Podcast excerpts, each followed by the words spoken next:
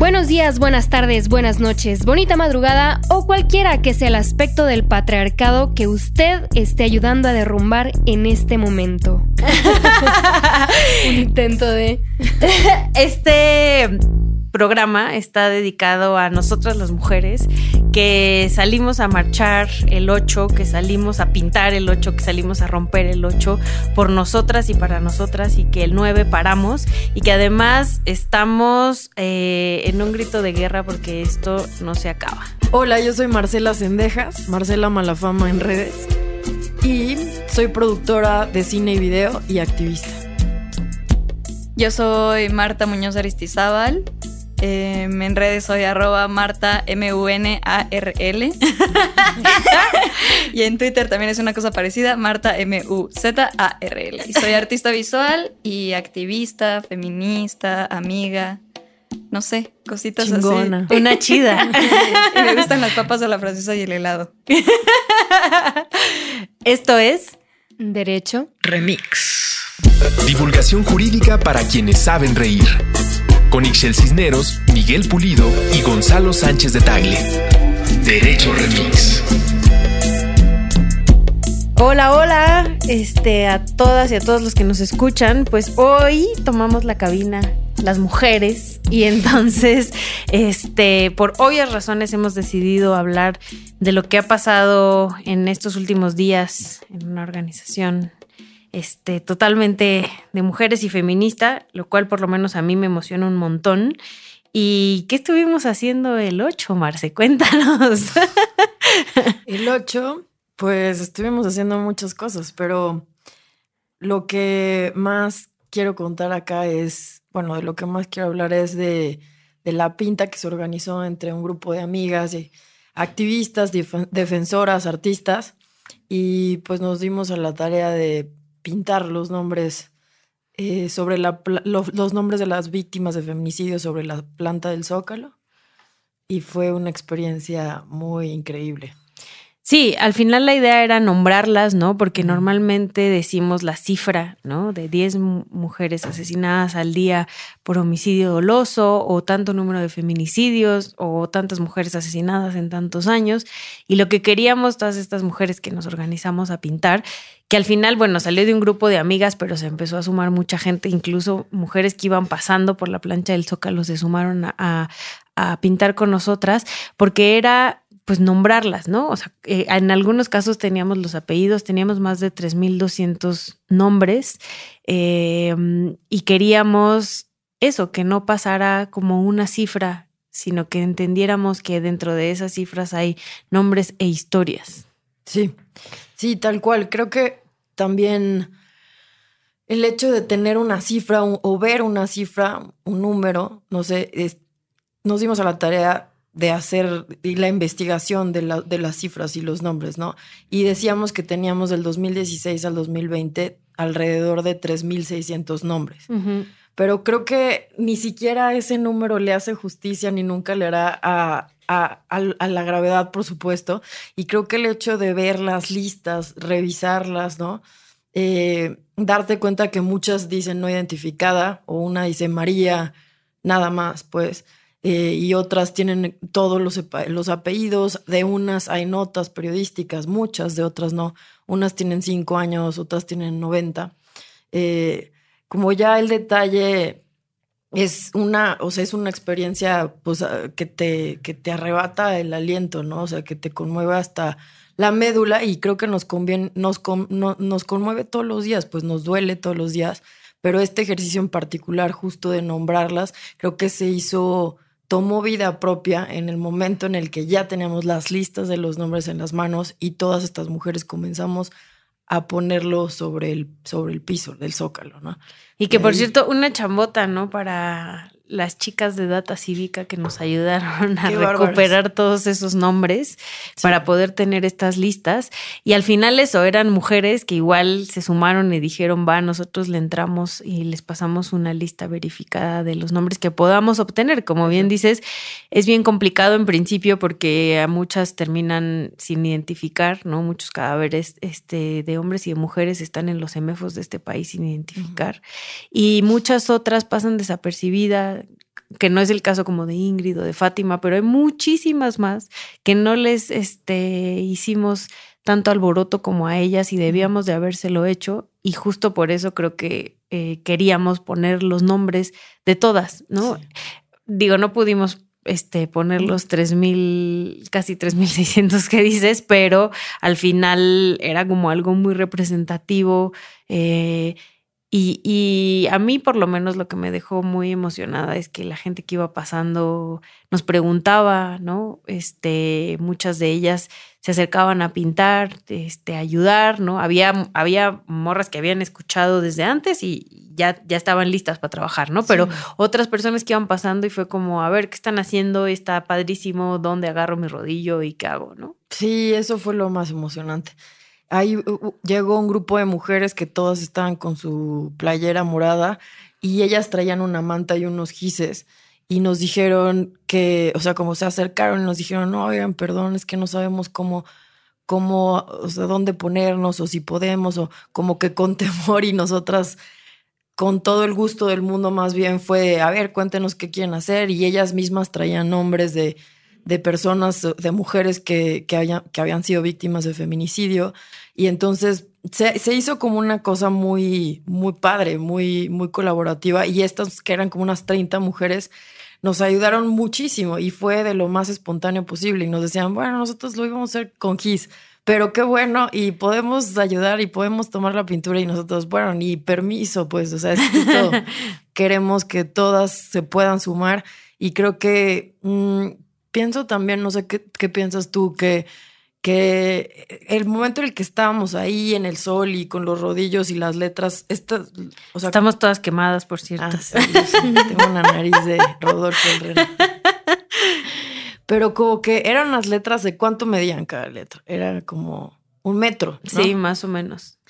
Y ponerlas en el piso y poner la pintura y este ejercicio y tantos y tantos nombres, de pronto era como no sé, yo creo que era como una meditación activa, de verdad, así, y que pronto veías a la de al lado y ya estaba llorando, ¿no? O sea, muchas, todas de nosotras, porque pues no era como cualquier nombre, no eran, digamos, todos los nombres importan, pero estas eran justo las que queríamos nombrar y, y seguir pintando y decir Juana, Mariana, ¿no? O sea, todos, Perla y los apellidos, no sé, fue un ejercicio que que creo que a mí me, o sea, me, me, cambió la vida. Nunca había hecho algo así. Creo que pintas habíamos hecho antes y había hecho antes, pero esto fue bastante poderoso y creo que no lo podemos haber hecho si no fuera como este momento y con este, como con este sentir generalizado de las mujeres, ¿no? Así se sentía, pues que no éramos un grupo pequeño, sino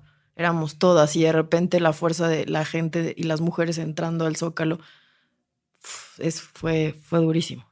Y también después, ¿no? O sea, ya que publicamos la foto, un montón de respuestas de gente, oye, ahí está mi nombre, qué duro ver que alguien como yo haya sido asesinada por feminicidio, o este, yo conozco a esta chica, o faltó esta chica, ¿no? El que, el, el que esto haya seguido y seguido y seguido, pues me parece increíble, ¿no? Impresionante. Yo siento que justamente esta parte de, recordar los nombres, de poner las cifras de más de 10 mujeres al día son asesinadas, etcétera, en algún punto, o al menos es lo que he escuchado, hay un hartazgo de las personas de escuchar estas cifras. Y se menciona tanto, se menciona tanto que no podemos eh, como dimensionarlo. Eh, algunas personas lo pueden ver como algo ya normal que pasa, una cifra más, etcétera, pero justo como tú mencionabas, este, como que el recordarlo cobran vida a todas esas personas de nuevo, como que la cifra de 10 al día, eh, toma la importancia y la gravedad que verdaderamente tiene y no es como, bueno, ya sabemos que esto pasa siempre, sino eh, recordarlo y ponerlo y el hecho de que hayamos sido demasiadas mujeres ese día también era una vibra súper impresionante, era increíblemente padre como todo lo que se estaba viviendo ahí y recordarlas, ver las frases en los, en las, eh, en los carteles, todo eso, o sea, no es, no, no, es menor como para voltear a ver justo las estadísticas y los datos en que esto verdaderamente es grave, tiene que parar y, y es muy chido ver como la hermandad, la sororidad entre todas. Justo ahorita que estabas mencionando de, había chicas que se acercaban de ay, no sabemos qué hacer, en dónde me pongo, etcétera. En, en justo lo de las pintas, a mí me, me, me, pasó que había malísima señal, no pude encontrar a las chicas del día después, a las de la menta, ni a nadie. Yo iba con una amiga, entonces, pues ni modo, me, me junté con otras mujeres ahí que también súper padre. O sea, de verdad no es así como, ay, no, no, qué miedo, no conozco a nadie, o es mi primera marcha, o etcétera. Es 20. Sí, es 20, claro que sí, te estábamos esperando. Y es muy, muy cool la vibra que se vive ya estando ahí. No, yo he marchado toda la vida, ¿no? O sea, honestamente sí, nací en una marcha, siempre dice mi mamá. Este, y jamás en la vida había visto una marcha tan grande ni tan emotiva, ¿no? O sea, sobre todo para nosotras. Era increíble ver a todas estas mujeres tan diferentes, porque además habíamos un montón de mujeres muy, muy, muy diferentes pues por un solo fin, que era el cese a la violencia, ¿no? O sea, podíamos tener coincidencias y diferencias en otros temas, pero el domingo salimos todas juntas a marchar. A mí me parece también que la convocatoria y la, digamos, la convocatoria, la exigencia, los eh, datos que, se, que los vemos y interactuamos con ellos a través de las redes, eh, cobran vida en el momento en el que llegas a la marcha y empiezas a marchar y después te reúnes con mujeres, ¿no? O sea, es, un fenómeno muy extraño, yo creo. Y creo que ahora que tú dices como la tradición de la protesta y el derecho a la protesta en, o sea, es, histórico y tal, pero creo que lo que nosotras estamos viviendo, al menos ahora en estas protestas, es muy particular porque justo eh, eso, ¿no? O sea, como mucha de la comunidad feminista, o, al menos la, la mía, porque pues hay, hay muchas y somos muy diversas, pero está en las redes y nos hemos conocido en las redes y, y, y, y nos queremos porque nos conocimos por ahí. Y de repente llegas a estos eventos, a estas marchas, y había gente que yo conocí en redes desde hace años y me las he encontrado en las marchas y nos abrazamos como si fuéramos hermanas, ¿sabes? y, y eso es increíble. O amigas de amigas que de repente empiezas a seguir en redes y te empiezan a caer bien y luego te dicen, tú eres Marcela, ¿verdad? Ah, yo ya te conozco, no sé qué. Y eso, digamos, siento que es, por eso digo que es un fenómeno, porque es como de lo digital a lo, a lo, a la vida real, a la vida en tercera dimensión. Eh, y se dejó sentir con toda la fuerza. O sea, era inundada las calles de mujeres gritando, abrazándose, llorando. Y también la otra cosa de las, de del papel de los periódicos a las voces de, y las caras de las madres de las víctimas y escucharlo de viva voz. Y después, como yo soy la madre de, eh, a mi hija la mataron hace dos meses, ¿no? Decía una de ellas este, yo no sabía si venir y se rompía y todas gritando al unísono, no está sola. Me volví a poner chinita, ¿no? o sea, ¿qué te, yo, yo me están dando ganas de llorar. O sea, ¿qué se compara con eso, no? O sea, y la mamá se, se quebraba y todas la levantaban, ¿no? Así de que no está sola, estamos nosotras aquí. Este, pues no sé, es, es un, es un momento súper especial, creo. Sí, esos eh, en la antimonumenta que estaban también familiares de, víctimas y que le, daban el micrófono a quien quisiera tomarlo, ¿no? Para contar sus historias. Unas historias tremendas, ¿no? De mujeres así denunciando a sus familiares que habían abusado de ellas, este, denunciando a la autoridad por casos de impunidad de alguna familiar cercana que había sido asesinada. Y como dices, Marce, toda la gente, y bueno, todas las mujeres, porque su mayoría éramos mujeres, volcadas a decir, aquí estamos, ¿no? Agárrate mi brazo y caminamos juntas. Creo que, pues no sé, lo sentimos todas y, y, por primera vez, en, por lo menos este, en mucho tiempo, este, en, en, mi caso sentí que no éramos un grupito de loquitas feministas que andaba buscando eh, un país mejor, ¿no? Que éramos un montonal. Eso que dices se me hace súper fuerte porque me tocó ver a algunas mujeres pegando carteles con la foto y el nombre completo de su violador, que en algunos casos era su tío o un desconocido, etcétera. Entonces, entre lágrimas y gritando de cómo no quieren que raye y rompa, si no se ha hecho justicia, este era mi tío y mi familia se dividió, nadie, no me, no me creyeron. Entonces, yo soy esa persona que desde que llego, ya quiero llorar. este, soy súper chillón, entonces llego y, y, sientes como toda la energía y toda la unidad y bueno, yo quiero como, este, o sea, me siento parte de y, y creo que es importante mencionar que no te necesita pasar algo así de grave a ti para sentir esa rabia o para sentir ese dolor. Eh, simplemente ponerte en el zapato de las otras mujeres y sentir esa empatía y, y, y, no necesitas como, como todo ese background para ser tú la que esté o rayando o rompiendo o gritando o con un cartel en la mano. O sea, todas, eh, o sea, como todas estamos juntas en esto porque en alguna medida todas hemos sufrido algún tipo de violación. No tiene que ser la más grave para que no te enoje también y no sientas la misma rabia que una mujer que sí lo pasó. Eso es, un poco lo que más, bueno, cuando la gente critica, ¿no? A las chicas que van pintando, rayando, prendiendo, etcétera. Em, la diferencia es que esas mujeres no necesitan que sea su hermana la asesinada o que sea su hija la violada, para sentir esta rabia que dices, Carla, y para salir y decir, esto va por todas, ¿no? Y hasta que no cese la violencia en contra de todas nosotras y hasta que no se resuelvan todos los casos, no voy a parar de gritar, no voy a parar de rayar, no voy a parar de romper cristales.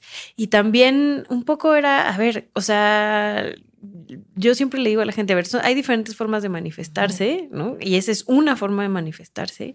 Y honestamente las paredes se despintan y los vidrios se cambian. Las mujeres no vuelven. O sea, y esa mujer a la que violaron y que tiene que vivir con su tío a un lado, aunque sea su propio violador, nunca la vamos a recuperar como, como previo a, a la agresión. A mí me tocó ahí al lado de la Secretaría de Relaciones Exteriores que me tumbaron unas vallas y, además como yo era el contingente de seguridad, o sea, a mí una amiga de nosotras que se llama Citlali me dijo, tú pon el cuerpo y, me dijo, a ti no te van a detener, entonces tú pon el cuerpo para que no las detengan. Y pues yo hice caso. Entonces, este, las morras al final muy agradecidas porque pues era eso, o sea, estaban rompiendo los cristales de, una iglesia, además que creo que o sea, la iglesia nos debe mucho más que unos cristales. Y, y entró la policía echando este el polvo del extintor directo a las chavas, nada de que apagar fuego ni que nada, o sea, era directo a las chavas, tanto que a mí terminé toda llena de polvo de extintor, ¿no? Y yo no estaba haciendo nada. Entonces es como, es esto, y esa es una forma en la que ellas están manifestando y, y honestamente tendríamos que entender su rabia, sobre todo las mujeres, porque hemos pasado por unas cosas terribles.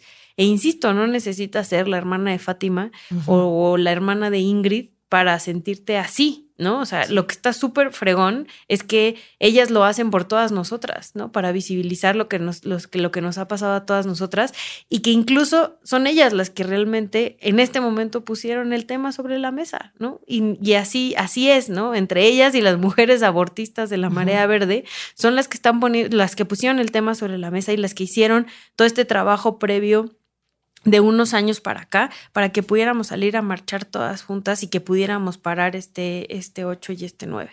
Sí, totalmente de acuerdo.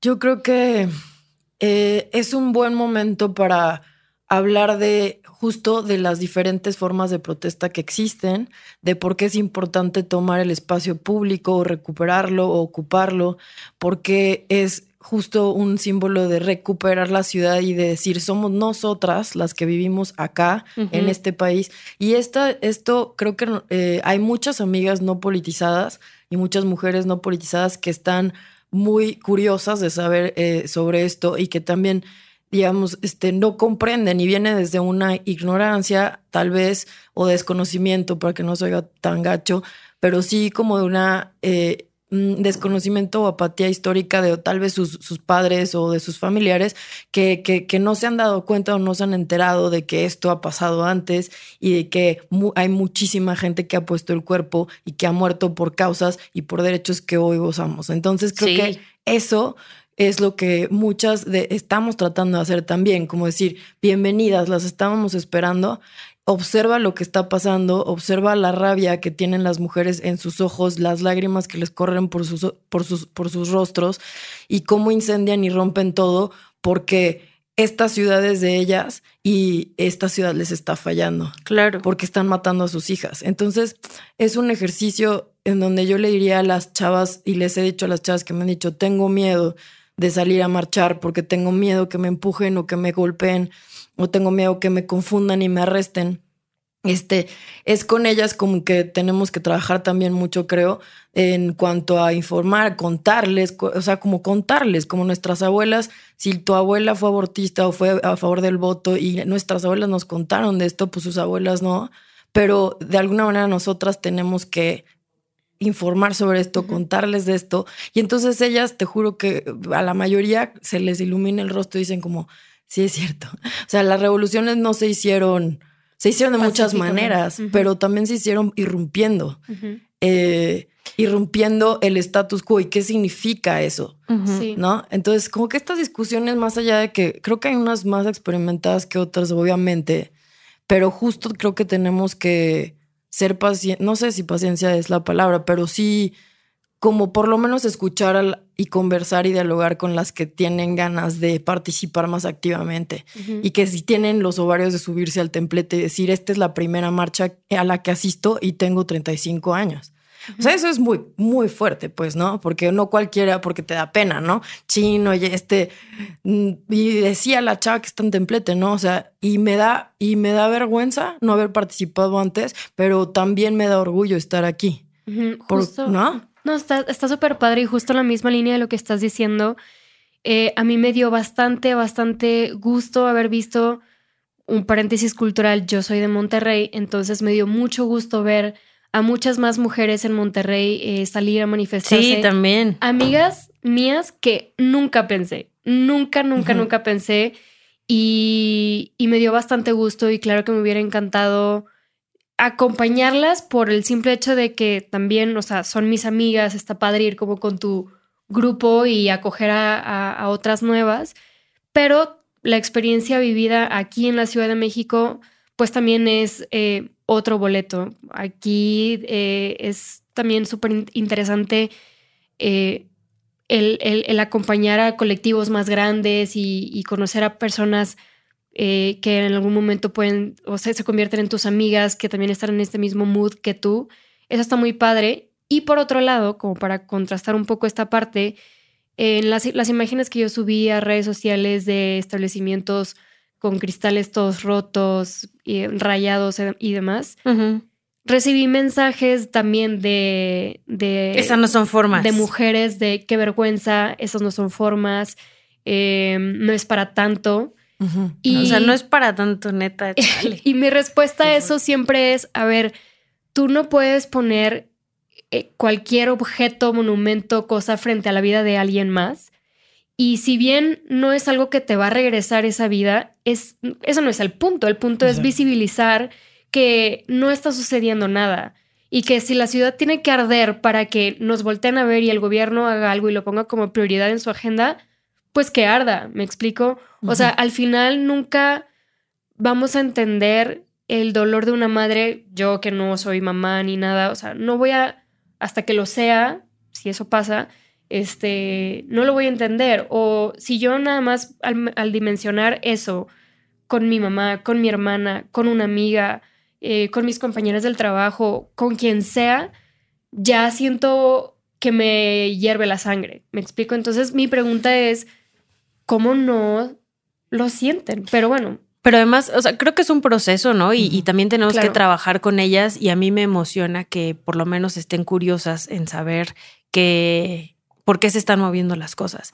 Y como dices, o sea, la, la, verdad honestamente es que tenía que arder para que nos voltearan a ver. Y por eso nos están volteando a ver, porque está ardiendo. Pero ¿por qué no vamos a un corte y volvemos para hablar de el 9 y además qué sigue después del 9? Esto es Derecho. El 8 de marzo se conmemora el Día Internacional de la Mujer, una fecha en la que no se regalan flores y no se felicita.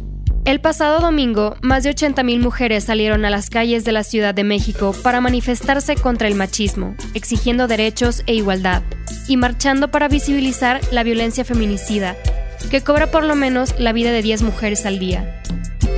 Todas a una sola voz gritando, ni una asesinada más. También, el 9 de marzo se llevó a cabo el primer paro nacional Un día sin nosotras, donde millones de mujeres decidieron hacer escuchar el silencio de su ausencia. Se estima que el impacto económico de esta desaparición es de aproximadamente 37 mil millones de pesos. Bueno, pues ya regresamos y además ya llegó Marta. ¡Eh! Después de que la, Tierra me tragara dos horas en el tráfico de la CDMX.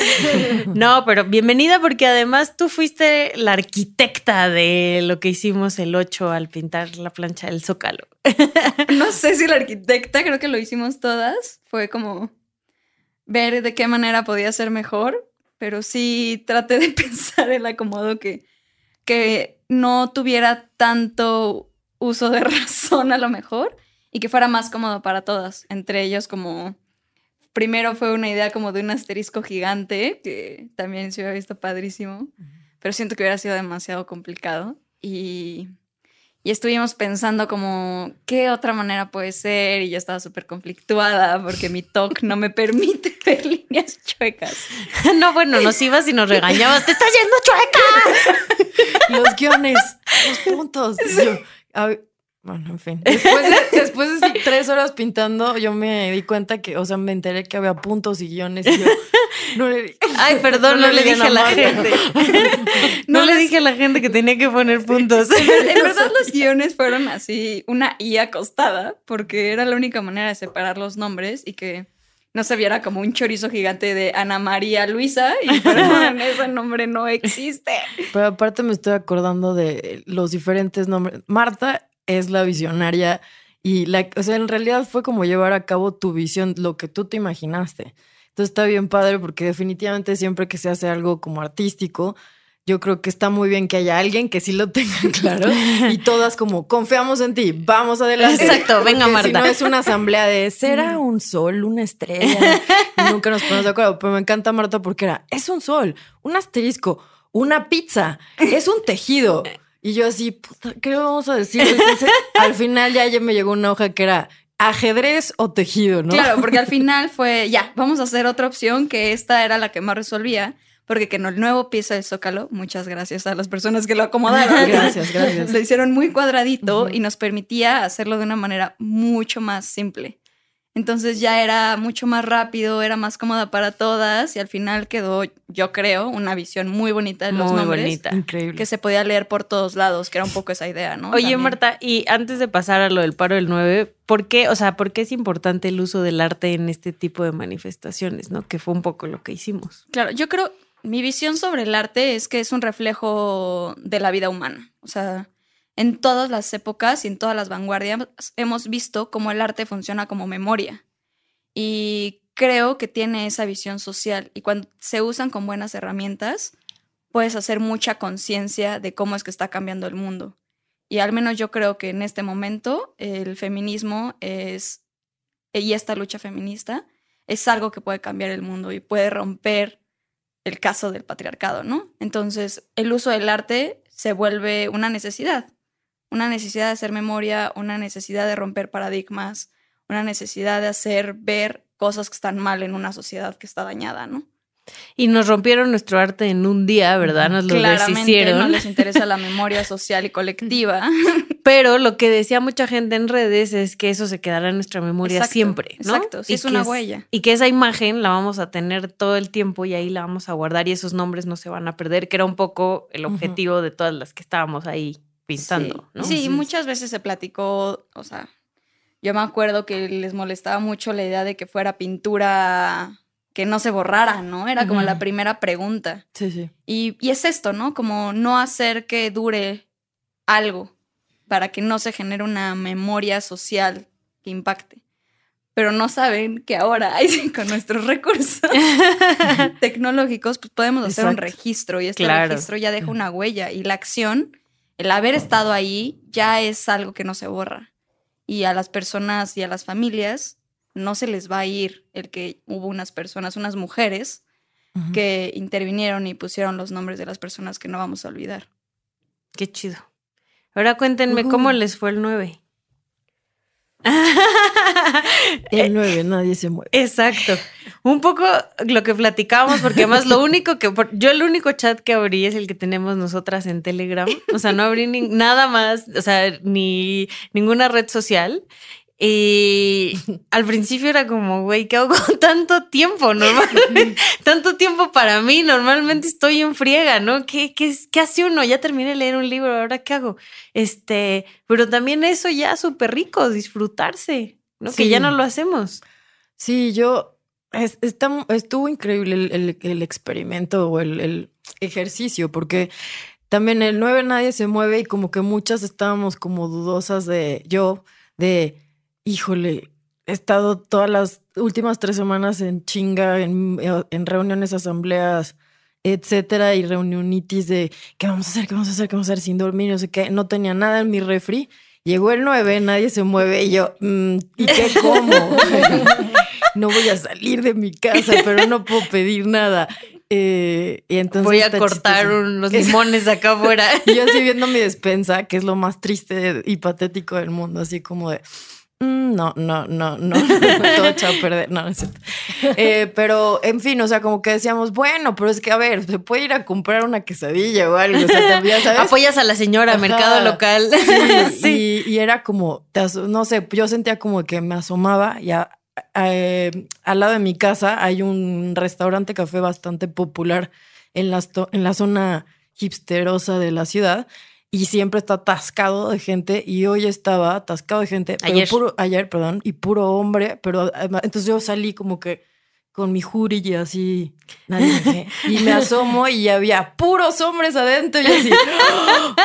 ¡qué miedo! o sea, no sé, pero bueno, más allá de lo chusco, creo que ya a mí me sirvió un montón y este, y nada, es una manera también de her- hermanarnos eh, y de sentir nuestra fuerza a través de la, justo de la ausencia, ¿no?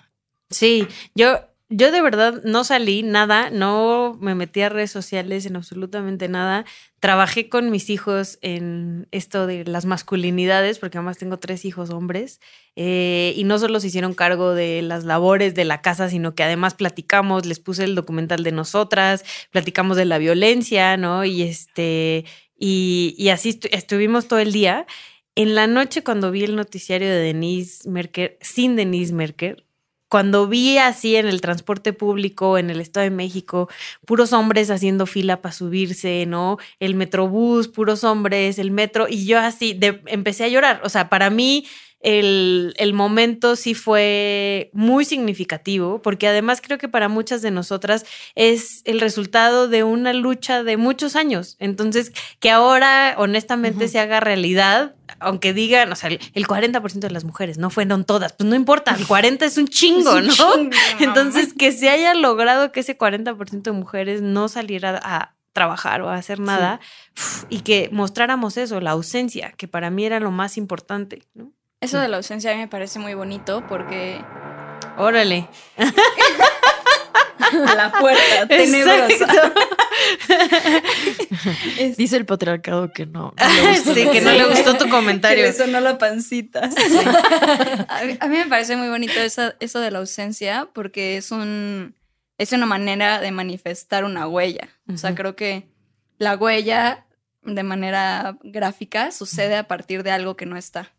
Y me parece súper poético porque mostramos eso, cómo es que nosotros ya somos esa huella en una sociedad y tenemos esta herramienta de voz y, y esta forma en la cual interactuamos con el mundo, pues deja también ver cómo es que hacemos falta. Yo ayer le dije a uno de mis hijos, o sea, es como que al principio medio no entendí y le dije, a ver, o sea, ¿qué pasaría si a mí me hubieran matado, Iker? O sea, ahorita, ¿qué estarías haciendo? Y tu papá tendría que estar trabajando, ¿no? Y Maru tampoco existiera. ¿Qué pasaría? Y entonces se puso a llorar y le dije, justo eso es lo que queremos mostrar el día de hoy. ¿no?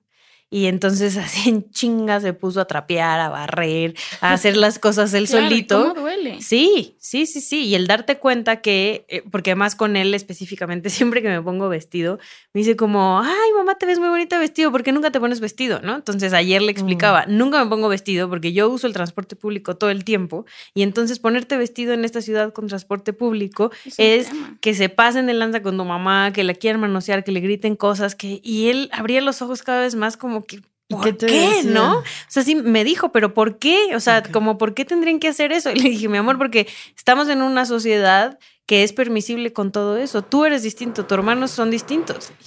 Mira, esa sociedad nos está recordando. está recordando que no. Exacto, que no están tan de acuerdo. Pero, eh, pero ese, esa era un poco la idea, por lo menos que además cada quien decidiera cómo iba a parar, Sí. ¿no? Claro. A mí se me pareció también muy chido. Yo aparte de bañarme en aloe vera, porque traigo unas quemaduras impresionantes. Chócalas. Sí, sí, no. Todas Sí. estamos así. El sol también es patriarcal.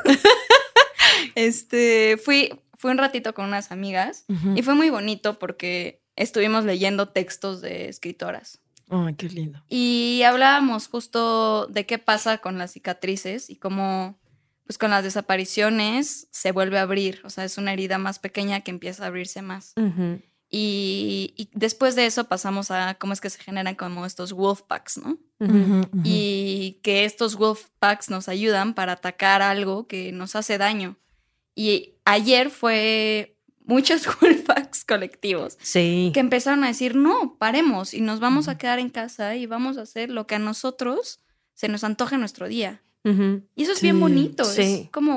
A ti, Carla, ¿cómo te libertad. fue? Yo tengo que confesar que sí tuve que salir porque la noche de la marcha me dio una superinfección en la garganta y como que también fue el sol y demás cosas que estuve ahí parada mil tiempo esperando que la marcha avanzara. Pero bueno, nada más salía eso y al menos en el trayecto que recorrí me dio mucho gusto ver que no había mujeres, este, una que otra, pero llevaba como su listoncito morado sí. o su playera morada, este, y ya fue la única salida que tuve. Y ya estando en, en la casa, yo tengo que decir que me costó un poco no hacer nada. O sea, bueno, sí me leí eh, un libro, estuve, dormí una siesta como de mil horas. O sea, de verdad fue un descanso, descanso total. Y aunque en mi impulso estaba como, ay, voy a aprovechar a hacer tantito esto del trabajo y voy a lavar Sí. la, ropa o lo que sea, al final fue que no, no voy a hacer nada. O sea, Ahí mañana. Sí, o sea, mañana el mundo no se va a acabar porque yo hoy en la casa no esté haciendo algo, pero viéndolo en lo individual, ya Sí. en una cosa colectiva, que es lo que estábamos tratando de hacer, hay un gran, gran impacto económico, social y de, mil maneras en la que nosotras no estamos, pues. Y, y fue de mucho también estar pensando, em, pues no sé, como también en mi familia, mi hermana también se quedó en la casa. Con ella sí estuve hablando y de qué pensaban, cómo se sentían y todo. Este, y para mí es un reto todavía, a- al menos a mi mamá, hacerle entender unas cosas pero es muy chido que ella también de pronto me hable y se interese y me diga, oye, ¿y, y por qué tal cosa? ¿Y por qué esto? ¿Y cuál es el fin? ¿Cuál es el punto? Y me gusta que, que pregunte, Claro. me gusta que se interese y, y mi hermana también, y como decía, las amigas que salieron a marchar que jamás pensé, es muy padre. Pero pues bien, o sea, bien, me costó trabajo no hacer cosas, pero al final sí fue un momento de estar pensando y reflexionando en el impacto que todo esto puede causar. Yo también con mis hijos, o sea, Maru la, casi la tuve que amarrar ya al final del día porque ya era como necesito hacerles algo, ¿no? Ayudarles en algo y era como, no, Maru, que sientan tu ausencia todo el tiempo. Así de, me pasas la pizza y le digo, Maru no está ahí levántate y agarra tú tu pizza y así de chale. Y Maru ya así, así, dándole la pizza casi en la boca. Y yo, no, Maru, de eso se trata. que ellos solitos aprendan a agarrar sus cosas y hacerse ellos solitos, ¿no? Pero sí estamos como mucho en ese trip de que tenemos que hacer y tenemos que mover y tenemos que, porque si no, el mundo se cae y pues ojalá se caiga porque nos, o sea, era lo que queríamos hacer notar que si nosotras se cae, porque nos están matando, nos están violentando y nos están agrediendo, y entonces hasta que no le bajen, pues tampoco nosotras tendríamos por qué bajarle. Y nosotras no vamos a bajar ya la guardia, o sea, ya estuvimos con tanto tiempo de rezago como para ahora rebajar y decir, no, pues bueno, ya está bien así. y creo que eso es lo que sigue, ¿no? O sea, ya es 10, o sea, estamos grabando el 10 de marzo, este, ¿qué vamos a hacer? ¿No? O sea, ¿qué sigue? Es el día después, diría la organización en la que trabajo. Ándele, mujer. lo, que a mí también me dio mucho gusto fue em, ver que quienes no hicieron el paro, em, al menos en sus trabajos, tuvieron también pláticas eh, de sensibilización y concientizar a los hombres de sus empresas o de donde estén trabajando. Eh, al menos eso algunas amigas me, me, contaron que estuvieron dando pláticas de masculinidades y demás y cómo tratar de hacerles ver que hay distintas formas de manifestarse, el paro es una, que ellas de manera unánime, aunque estaban ahí trabajando eh, por decisión y demás, estaban igual haciendo algo, como enseñando, eh, platicando, etcétera, etcétera. Organizándose. Esa parte se me hizo también muy buena. Yo, yo lo que hice fue me reuní con unas amigas que tenemos, bueno, no tenemos un interés en común que es el tarot. Entonces, este, hicimos un círculo de mujeres de tarot eh, porque porque para nosotras el tarot es una herramienta terapéutica y de reflexión. Y esto sin entrar en detalles porque ese es otro tema. Luego te invitamos a hablar de tarot a Derecho Remix. Es increíble. a mí me ha servido un montón y además es una herramienta feminista. Después les diré por qué. Pero lo que, lo que, o sea, le pongo este ejemplo porque para mí, para muchas, creo que también fue una, fue una forma de, de, de parar literalmente, eh, o sea, como hacer una pausa, juntarnos con las mujeres que queremos o que, conocemos o con mujeres que no conocemos, pero que también están en la misma sintonía y voltearnos a ver y estar sentadas compartiendo un té o dijimos a todas que tenían que traer flores y algo para compartir.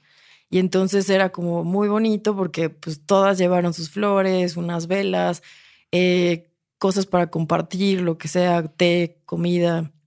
Y como que eh, en un ambiente en donde nosotras nos sentimos seguras, nos sentimos a gusto, donde podemos platicar, porque siento que, o sea, a mí lo que más me ha dado el feminismo ha sido una tribu de mujeres eh, que son como mi familia y que me sostienen y en donde sé que en cualquier momento puedo puedo pedir ayuda, puedo, puedo hablar y me pueden escuchar. Entonces, como que eh, también siento que lo vi mucho, no nada más en lo que nosotras hicimos con el tarot, sino también en otros espacios, justo como decía Marta, como nos juntamos, leímos poesía o leímos eh, algo, alguna novela, un extracto de una novela. Nosotros sacamos una tirada, una tirada de tarot súper bonita para todas las mujeres, o sea, como para entender el momento en el que estamos, porque el tarot que nosotros hacemos es como si fuera una Polaroid de este momento. Entonces no es adivinatorio ni es como de futurizar, ¿no? O sea, o de, o de pre, no sé, como de ver el futuro y adivinarlo, sino qué está pasando ahora.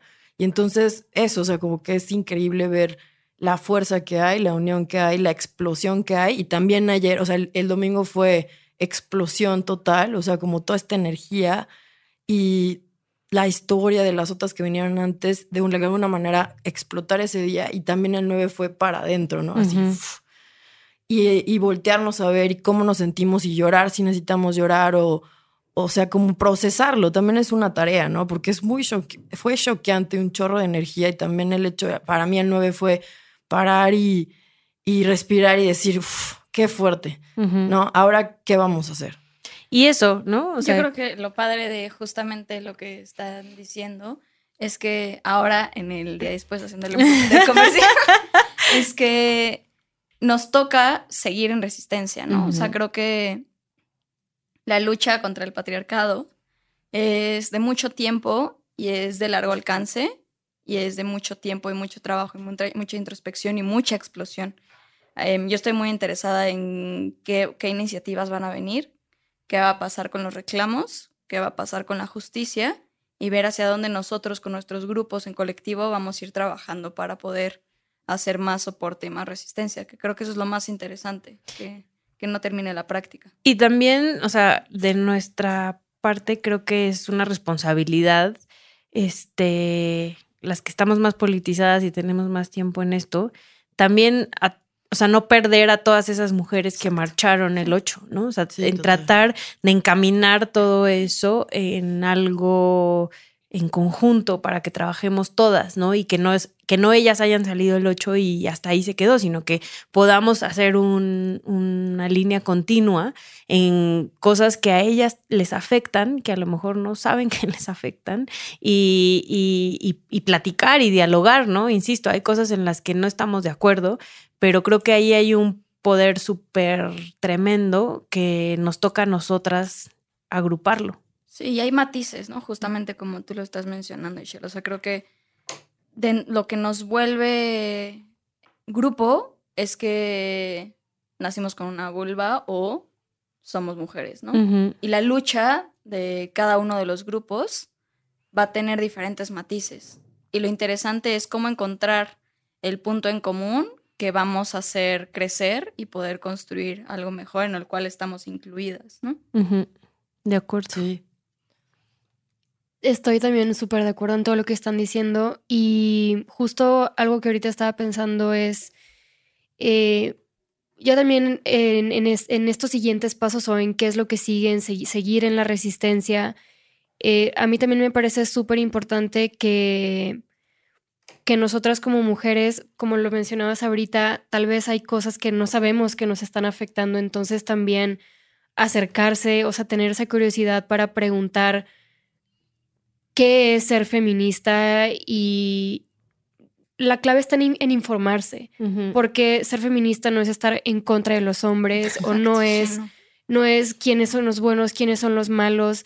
Más bien la invitación es a infórmense lo más que pueden, lo más que puedan para tomar una postura y ya, tú ves ahí con quién te juntas, qué es lo que haces, cómo te manifiestas, pero el punto es seguirnos informando y también como escuché que hubo pláticas de micromachismos de hombre a hombre, pues también que los tengamos nosotras para saber cuáles son esas sutilezas en las que estamos inmersas, que las tenemos tan plantadas en nuestra cabeza y en nuestro comportamiento que no identificamos y nosotras también somos una parte, o las mujeres, bueno, sí, las mujeres también somos eh, un sector que lo fomenta y tenemos que estar muy conscientes de eso y de cómo erradicarlo y de cómo volvernos a educar nosotras también, a nuestras mujeres alrededor y a los hombres a nuestro alrededor. Para mí eso es como un paso importante ahorita en lo que se tiene que seguir haciendo y pues seguir, seguir y no callarnos.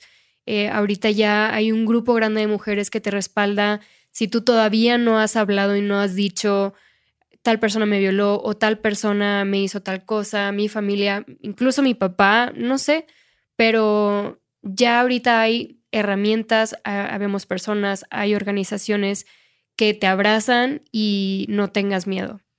Sí. Yo creo que también es muy bonito y varias veces lo hemos mencionado y creo que también de las cosas que tenemos que seguir haciendo es que yo creo que una de las bases del feminismo está construido en la empatía y entender que la lucha de cada quien es por una vida mejor y comprendiendo cada quien cómo tenga esos valores, ¿no? Y creo que a partir de la empatía es que podemos construir algo diferente. Y algo que también a mí me parece súper bonito y creo que es esta parte de reflexión y de memoria. Perdón que recurra tanto a ello, ¿no? pero es que es perdonar y es saber que nosotras también tuvimos comportamientos machistas, saber que otras personas lo hicieron y que a partir del perdón es que podemos decidir hacer un cambio. Y creo que eso es lo más valioso, saber que lo que sigue es seguir haciendo esta introspección y este análisis hacia los de afuera, ¿no? Claro. Y que decidan cambiarlo. O sea, creo que eso también es necesario que los hombres, por ahí se escuchan, que es un momento también de cambiar y de querer hacer prácticas diferentes y incluirnos en un terreno en el cual normalmente no está. Sí.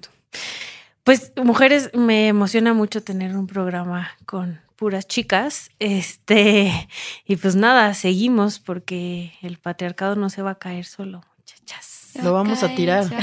No se va a caer, lo vamos a tirar. como Exacto. Muchas gracias. Esto fue Derecho Remix. Divulgación jurídica para quienes saben reír. Con Ixel Cisneros, Miguel Pulido y Gonzalo Sánchez de Tagle. Derecho Remix.